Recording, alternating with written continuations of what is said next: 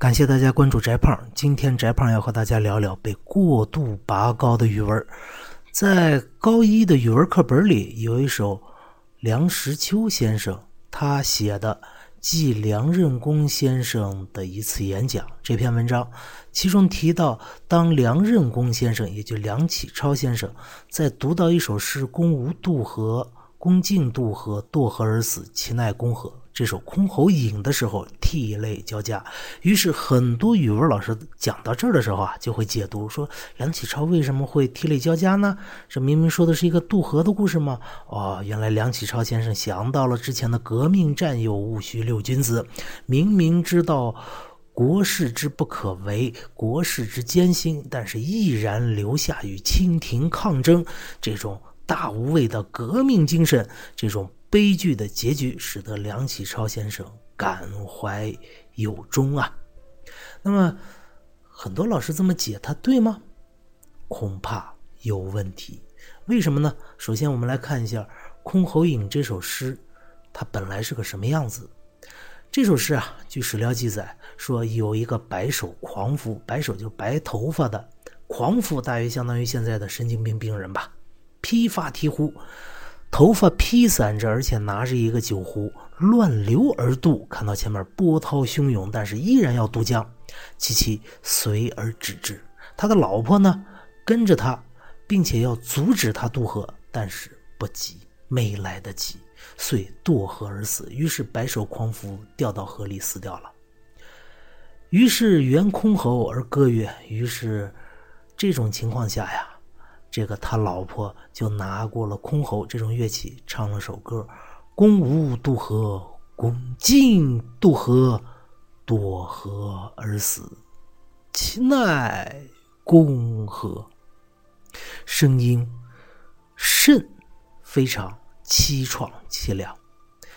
当曲子弹完之后，曲中已投河而死，也殉情了。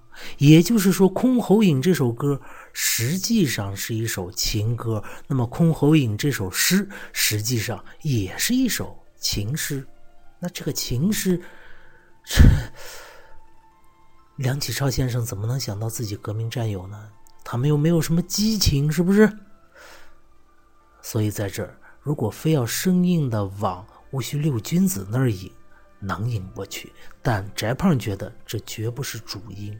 那主因应该是什么呢？首先，我们看啊，这篇文章写于民国十年，也就一九二一年。那一九二一年，梁启超身上发生了什么事情？翟胖查了一下资料，梁启超先生身上倒是没什么特别重大的悲哀的事儿，但是梁启超先生的夫人身上发生了一件大事儿，查出来身患癌症，而且。非常的重，以至于一九二二年，梁启超先生带着自己的夫人去做了个癌症的切除手术。但是，不幸的是，一九二四年春天，也有种说法是九月份，梁启超的夫人因癌症复发而死。由此可见，起码在一九二一年，梁启超先生他夫人的身体应该是非常不好了，而且癌症啊。那个时候的癌症，基本上就是不治之症啊。而即便在现在，我们医学技术这么发达，癌症的治愈率也非常的低。那么，对于一个接触西方文明这么早的梁启超先生来说，他能不知道这个事情吗？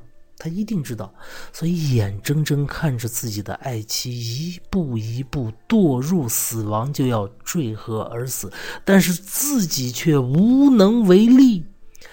这种情感，也许才是梁启超先生读《箜篌引》而涕泪俱下的真正原因吧。希望以后我们的语文老师在讲课的时候，不要过度拔高人物。一个人，即便他是英雄，他也不可能时刻是家国情怀。